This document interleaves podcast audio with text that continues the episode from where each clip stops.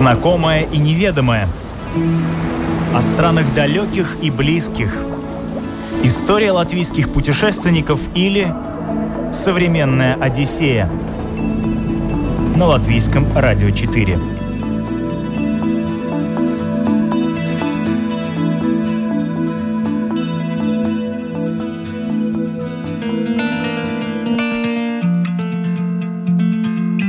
Добрый день, любители путешествий! С вами Елена Вихрова, и это программа «Современная Одиссея».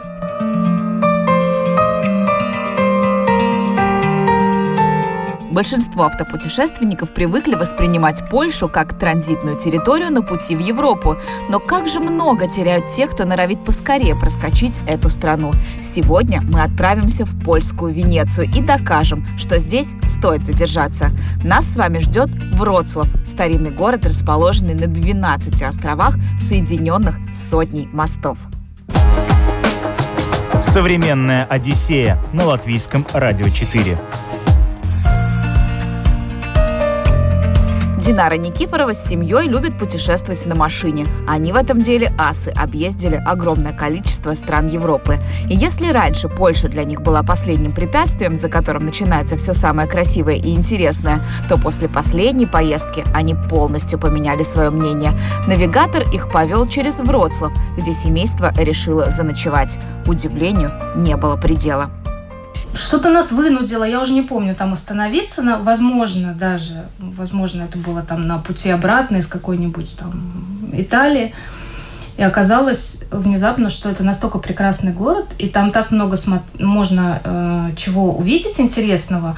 То есть это фактически э, что-то такое же по насыщенности достопримечательностями, как э, Краков, но без туристов. Ну, не совсем без туристов. Естественно, Вроцлав – это очень большой город с очень красивым историческим центром, старым городом. Но при этом туристов туда специально не возят. Кто сам доехал, тот молодец. Очень красивый исторический центр. Э, очень самый аутентичный атмосферный город – очень много интересных э, мест, не только классических, ну как ты в старом городе обычно смотришь какие-то художественные музеи и так далее, а очень современные музеи. Например, эм, там есть музей воды, оснащенный по последнему слову техники. Там можно облака, ну, если не потрогать руками, то посмотреть на висящие в воздухе облака прямо вот глазами. Ну, ну и куча всего такого, что все как мы любим, где можно потрогать руками, пощупать, понажимать кнопочки, посмотреть, что будет там, если, не знаю, повысится уровень статического электричества в воздухе, ну и так далее. То есть что будет, если столкнутся холодные и теплые массы воздуха, зачем вода, почему вода. Очень и очень-очень сделанный музей вот реально по последнему слову техники. Еще одно из мест, обязательных к посещению – Вроцлавский зоопарк – самый старинный и самый большой в Польше. Это красивый пейзажный зоопарк, основанный в 1865 году как зоологический сад Бреслау, еще в то время, когда город принадлежал Пруссии. Территория зоопарка составляет 33 гектара, и на ней обитают более 850 видов животных. Это наиболее посещаемый зоопарк в стране. Он также является аккредитованным членом Европейской ассоциации зоопарков и аквариумов и Мировой ассоциации зоопарков и аквариумов. Сегодня его территория очень красива, на ней сохранилось множество исторических зданий, начиная с 19 века, приведенных к современным стандартам. Отличные примеры – дом обезьян и дом бабочек в террариуме. На территории сформированы привлекательные тематические экспозиции, и вся эта красота окружена прекрасным природным ландшафтом. Там очень большой зоопарк, например, который сравним с берлинским. И его, опять же, в отличие от берлинского, берлинский сам по себе очень популярный зоопарк, но он сделан довольно давно, и, ну, честно говоря, я не заметила, чтобы его как-то там сильно обновляли. То есть там он как был сделан, да, он большой, интересный, хороший, про него уже много лет все знают. А Врославский зоопарк, его сейчас переделывают эм, какими-то объектами, регионами, не знаю, как это... Частями. Частями. То есть они берут, например, часть света, допустим, Африку. Вот я была там в зоопарке года два или три назад, и первый первая часть, которую они переделали, это они собрали все, всех африканских животных и морских обитателей, речных, там, болотных, не знаю, обитателей джунглей в один павильон, огромный, отстроенный специально для этого павильон. Называли, назвали его Африкариум. Очень тоже современный. И вот там можно ходить бесконечно. То есть, если обычно на посещение зоопарка день уходит, то у нас на посещение только этого павильона полдня уж. Безумно интересно, очень красиво и правильно сделано. Там уходить не хочется. Но это не контактный зоопарк. Нет, это настоящий, обычный, ну, такой вот классический зоопарк, где живут э, животные. Ну, там для них созданы все условия, как это сейчас Э, популярно, чтобы животные чувствовали себя как в естественной среде, но при этом ты ходишь совсем рядом с животными, вот их рассматриваешь. И там, например, если это какие-то обитатели рек и озер, то э, эти реки и озера сделаны в каких-то аквариумах, которые ты видишь. При этом аквариум не просто как какая-то, ну, как аквариум, а ты видишь надводную часть, где там живут какие-то, не знаю, суслики или бобры, или кто там еще живет над землей. Ты их можешь посмотреть. И тут же видишь, что происходит под водой. А, вот. И, а самая, наверное, главная вроцлавская достопримечательность – это вроцлавские гномы. То есть э, когда-то один скульптор поставил скульптуру гнома в городе, в центре, ну, в старом городе поставил скульптуру гнома. И эта скульптура, она, причем гнома не сильно напоминает, это такое очень какое-то современное искусство, такой он странный, но при этом эта скульптура побудила других скульпторов, муниципалитет придумать такую интересную городскую фишку, а, когда город или частные предприниматели стали сами изготавливать или где-то заказывать и выставлять своих гномиков по всему городу, Сначала это начиналось в центре города, в старом городе, и потом уже разрасталось. Там больше 300 этих гномов сейчас, теперь уже, наверное, еще больше. Э, маленькие бронзовые гномики, по которым можно ходить как, э, как квест по карте, искать э, этих гномиков. Каждый гномик отвечает за что-то свое. Например, если банк может, заказал себе гномика банкира, там какая-то кондитерская себе заказала гномика, который, например, ворует булочки из окна, через окно. И вот, вот весь город в этих гномиках, особенно, естественно, это интересно детям. Дети по этой карте сами ходят, ищут гномиков. Это, это не знаю, интереснее детского квеста я, наверное, не видела. Совершенно как, бесплатно. Карта выдается, да? Да, в туристическом, э, в информационный, как, тури, э, информационный туристический центр приходишь, берешь бесплатно карту. Можно в Гугле скачать. Можно э, скачать э, с отметками этих гномов, можно там где-то посмотреть онлайн, зайти. Но это гномы скачиваются. Mm. И, и ходишь, да, ищешь. Происхождение этих сказочных существ вовсе не сказочное. В 1980-е годы во Вроцлавском университете зародилось оппозиционное коммунистическому движение «Оранжевая альтернатива». Его сторонники рисовали на коммунистических пропагандистских плакатах сюрреалистические граффити и озорных маленьких гномиков. Движение быстро обрело популярность. Вскоре рисунки с крошечными человечками начали появляться на улицах по всей Польше. Кульминацией движения стала десятитысячная демонстрация во Вроцлаве 1 июня 1988 года. Протестующие надели оранжевые колпаки и скандировали «Свободу гномам». Это событие получило название «Революция гномов». В 2001 году в память об исторических событиях в центре Вроцлава на улице Свидницкой, где собирались участники оранжевой альтернативы, установили большую бронзовую статую папы гнома. А четыре года спустя вроцлавский скульптор Томаш Мочек решил вылить из бронзы гномов, каждый из которых представлял бы часть истории и повседневной жизни Вроцлава. Первые пять гномов, созданных Мочиком, настолько понравились жителям, что мэрия попросила скульптора изготовить еще несколько. Сейчас бронзовых фигурок гномов в городе около трех сотен, и у каждого свое имя. На набережной, к примеру, стирает белье гном-прачка. Гном-стражник несет свою вахту на тюремной улице.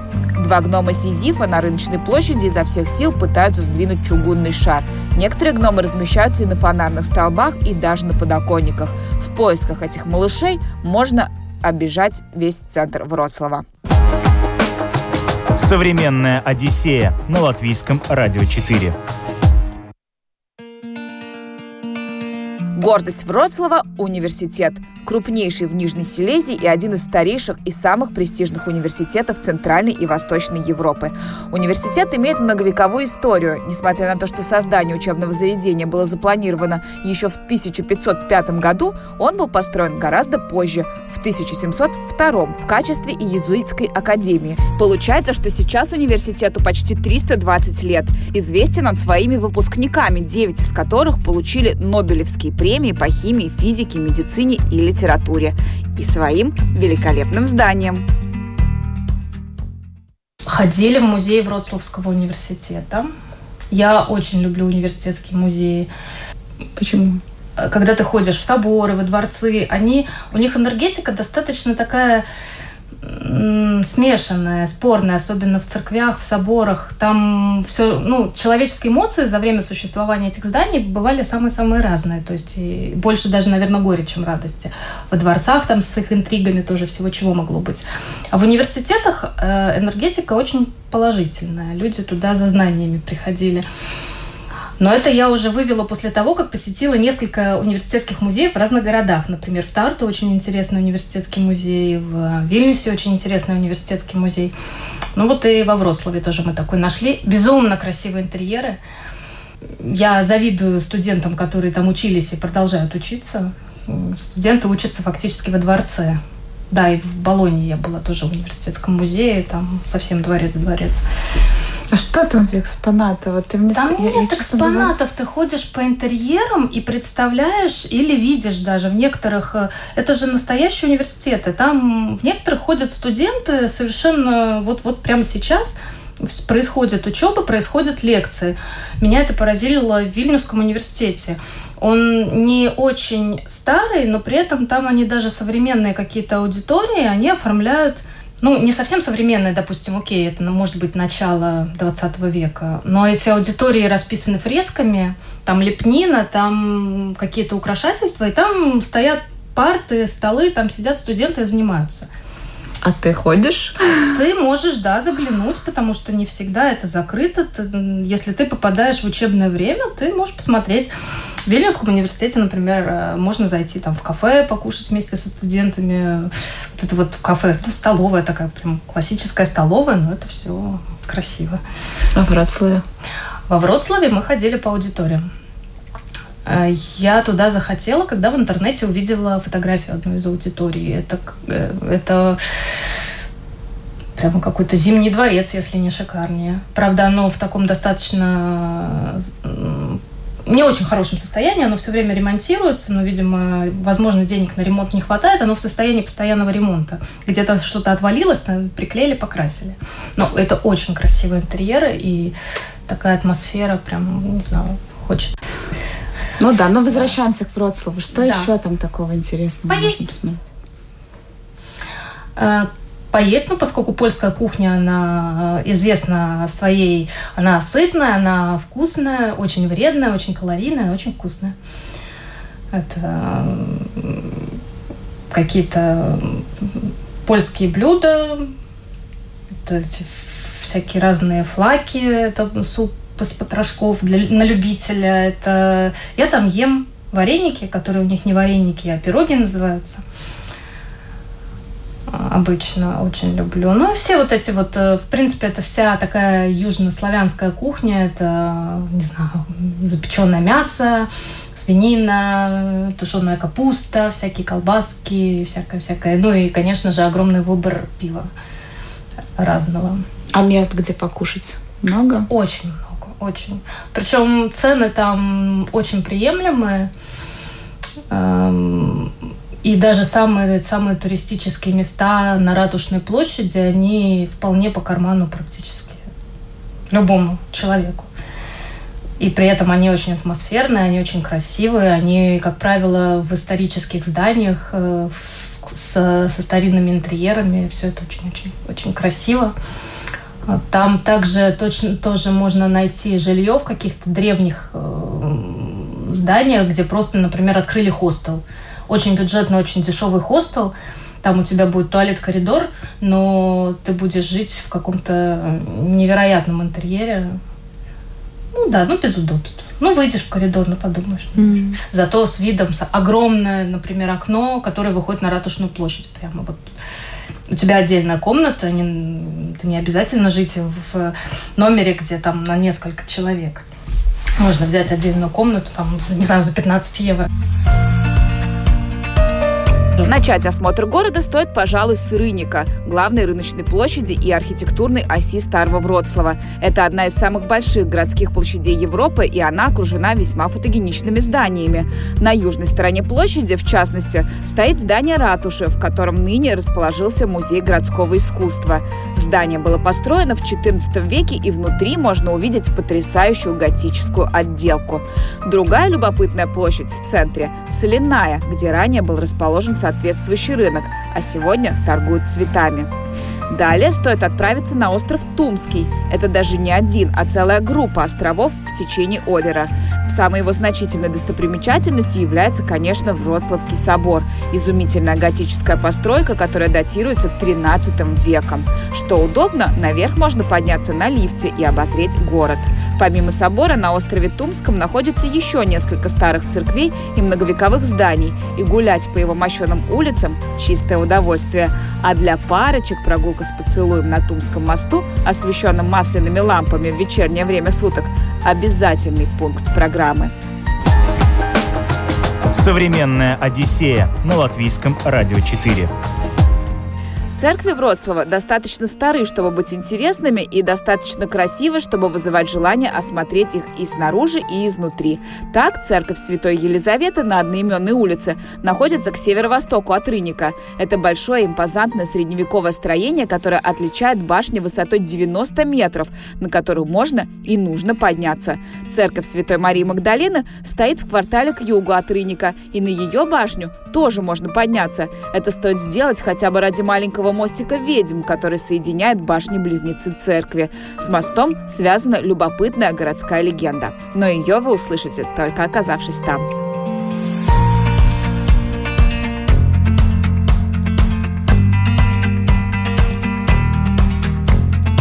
Зал столетия – достопримечательность совершенно иного рода, хотя тоже историческая. Зал был выстроен в начале 20 века и для того времени стал одним из первых образцов подобного рода монументальной архитектуры с обилием бетона, стекла и железных конструкций.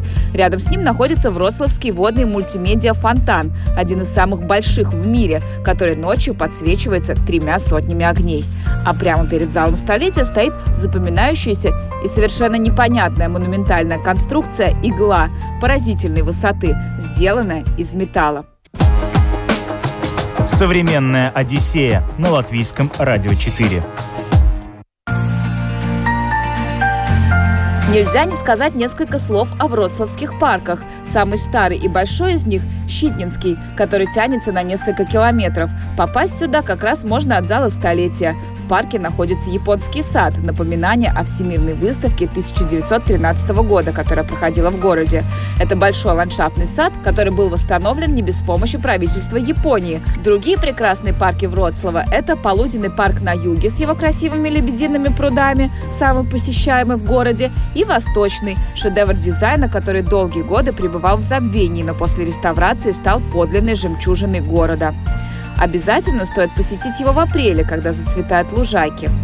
Кроме того, стоит заглянуть в ботанический сад, один из самых старых и богатых в смысле коллекций в Польше. Для любителей модернистской архитектуры и простых форм во Вроцлаве есть район Вува, который как раз находится недалеко от зала столетия. Это один из образцовых районов, построенных для международной выставки, организованной немецким Бергбундом, производственным союзом, который продвигал функциональный дизайн в Центральной Европе в начале 20 века. Теперь это обычный жилой район и музей современной архитектуры под открытым небом. Есть здесь и местный Манхэттен, его так и называют. Жилой комплекс из шести многоэтажек в стиле брутализм. Эти дома построены первой женщиной, которая после войны получила диплом архитектора во Вроцлавском политехе.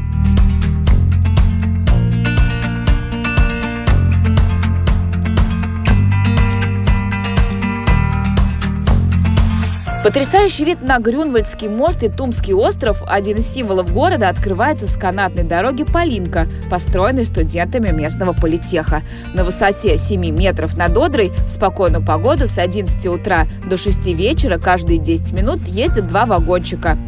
Кроме того, совсем недалеко от центра расположен квартал четырех религий, место, где в несколько сотен метров друг от друга находится православный собор, католический костел, лютеранская церковь и синагога. Само по себе это очень приятное место для прогулок с хорошими кафе, барами и ресторанами. Еще одна необычная достопримечательность – Неон-сайт. Это галерея старых неонов под открытым небом. Красочный блестящий дворик. Лучше всего идти туда в сумерках или ночью. Рядом как раз есть несколько интересных баров.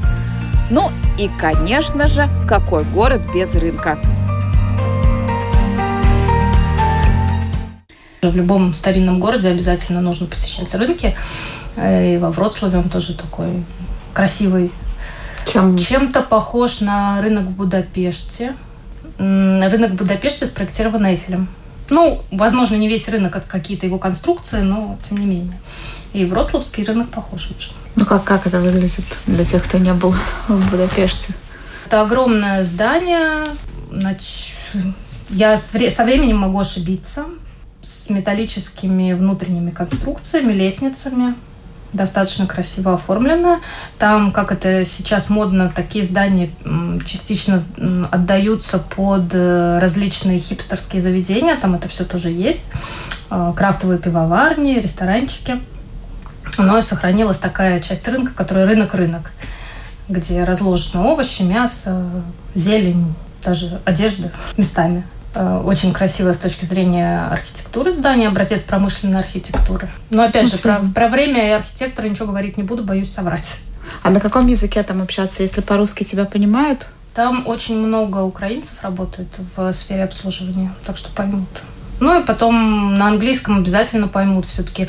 Э, то, что я говорю, что там нет туристов, это не значит, что их там совсем нет. Конечно, они туда приезжают, это достаточно туристический город, но по сравнению с другими крупными городами можно сказать, что их там нет. Mm-hmm. И там поспокойнее вот это вот нет э, Нету, мне кажется, вот это ощущение, что как только видят, что ты турист, на тебя уже готовы сразу срочно сделать деньги. Ну, там все спокойнее.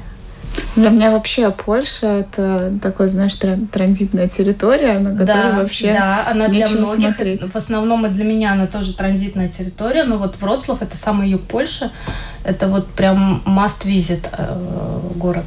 Если ехать из Риги, то сколько на машине по времени? Ну, это 6 часов до Варшавы, плюс где-то часа 4-5, наверное, до Вроцлава. Но такое серьезное ну, да, времечко, да. оно стоит того, чтобы ехать из Риги туда?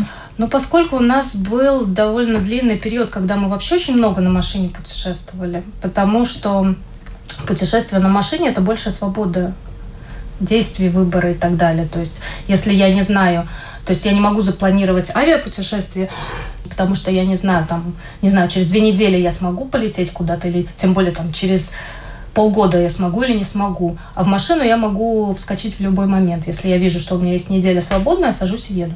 Ну, собственно, с семьей садимся и едем. И обычно, если ехать, все равно Польша, она по дороге есть всегда. И если ехать э, в Европу дальше, то э, надо останавливаться либо в Варшаве, в которой, ну, на мой взгляд, особенно делать нечего. Там тоже, да, там есть несколько, если вот особенно с семьей едешь, то там есть несколько музеев, которые можно посетить с детьми, но вот реально просто специально останавливаться в Варшаве, как в городе для туризма, нет.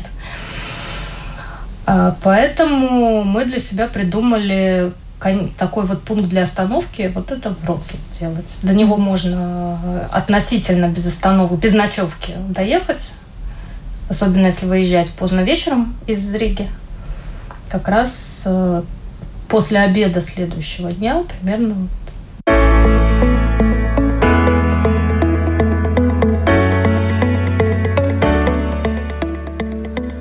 Что делать во Вроцлаве? Пять идей.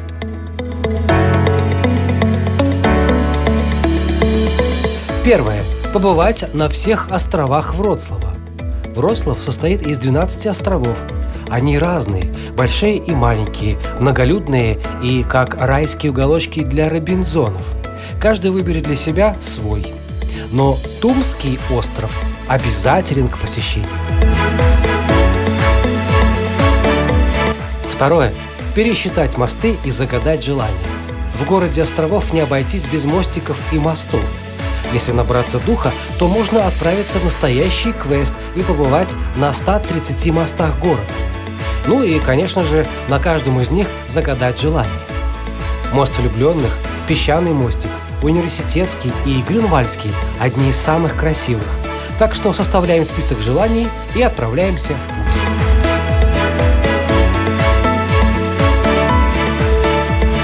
Третье – встретить фонарщика. Есть что-то завораживающее и немного сказочное в ритуале зажигания фонарей.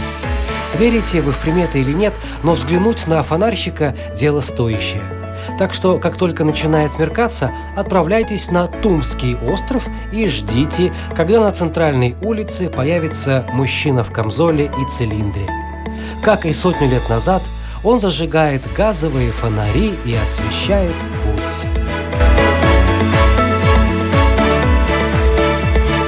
Четвертое.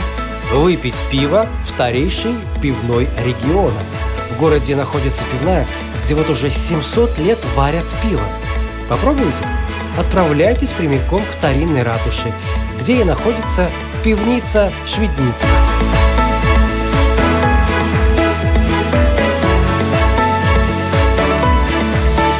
Пятое. Отведать знаменитые пончики. У вроцлавцев есть идеальное блюдо – пончики. Они бывают 30 видов, так что дегустацию можно растянуть на месяц.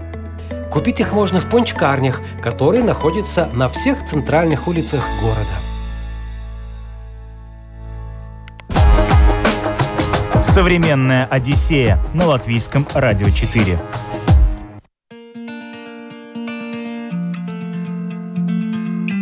А еще в той же стороне находится Карканоша, это чешско-польские Альпы. Если хочется съездить на природу, то можно из Вроцлава отправиться к чешской границе, в горы Судеты. Высота гор не превышает полутора тысяч метров, но, тем не менее, они имеют милые альпийские пейзажи. Зимой Карканоша является центром зимних видов спорта, но не скучно там и летом. В Карканошском народном парке можно посетить пещеры, водопады и валуны. Водопады также можно посмотреть на западных Судетах. Держим курс на на город Шклярска-Паремба. А еще в двух сотнях километров от Вроцлава находится самая большая в мире статуя Иисуса Христа. Да-да, больше, чем в Бразилии. Памятник открыли 21 ноября 2010 года. Его высота с пьедесталом составляет 52 метра. Замысел – Христос, раскинув руки в стороны, в неспадающих одеждах обращен к пастве благос... благословляющим взором. Композиционно эти статуи напоминают крест, один из символов христианства. Вот вам и маршрут для большого и насыщенного впечатлениями автомобильного путешествия. И совсем не обязательно ехать далеко. Давайте посчитаем, сколько раз во время нашей сегодняшней программы упоминали слова «самый большой», «самый красивый», «самый старинный». Не один и не два, а гораздо больше. Возможно, в Вроцлаву действительно есть чем нас удивить. Так зачем же ждать? Как только ситуация с ковидом нормализуется, собираем чемоданы и отправляемся в путешествие по этой северной польской Венеции. На этом у меня все. Программу подготовила и провела Елена Вихрова. До новых встреч. Пока-пока.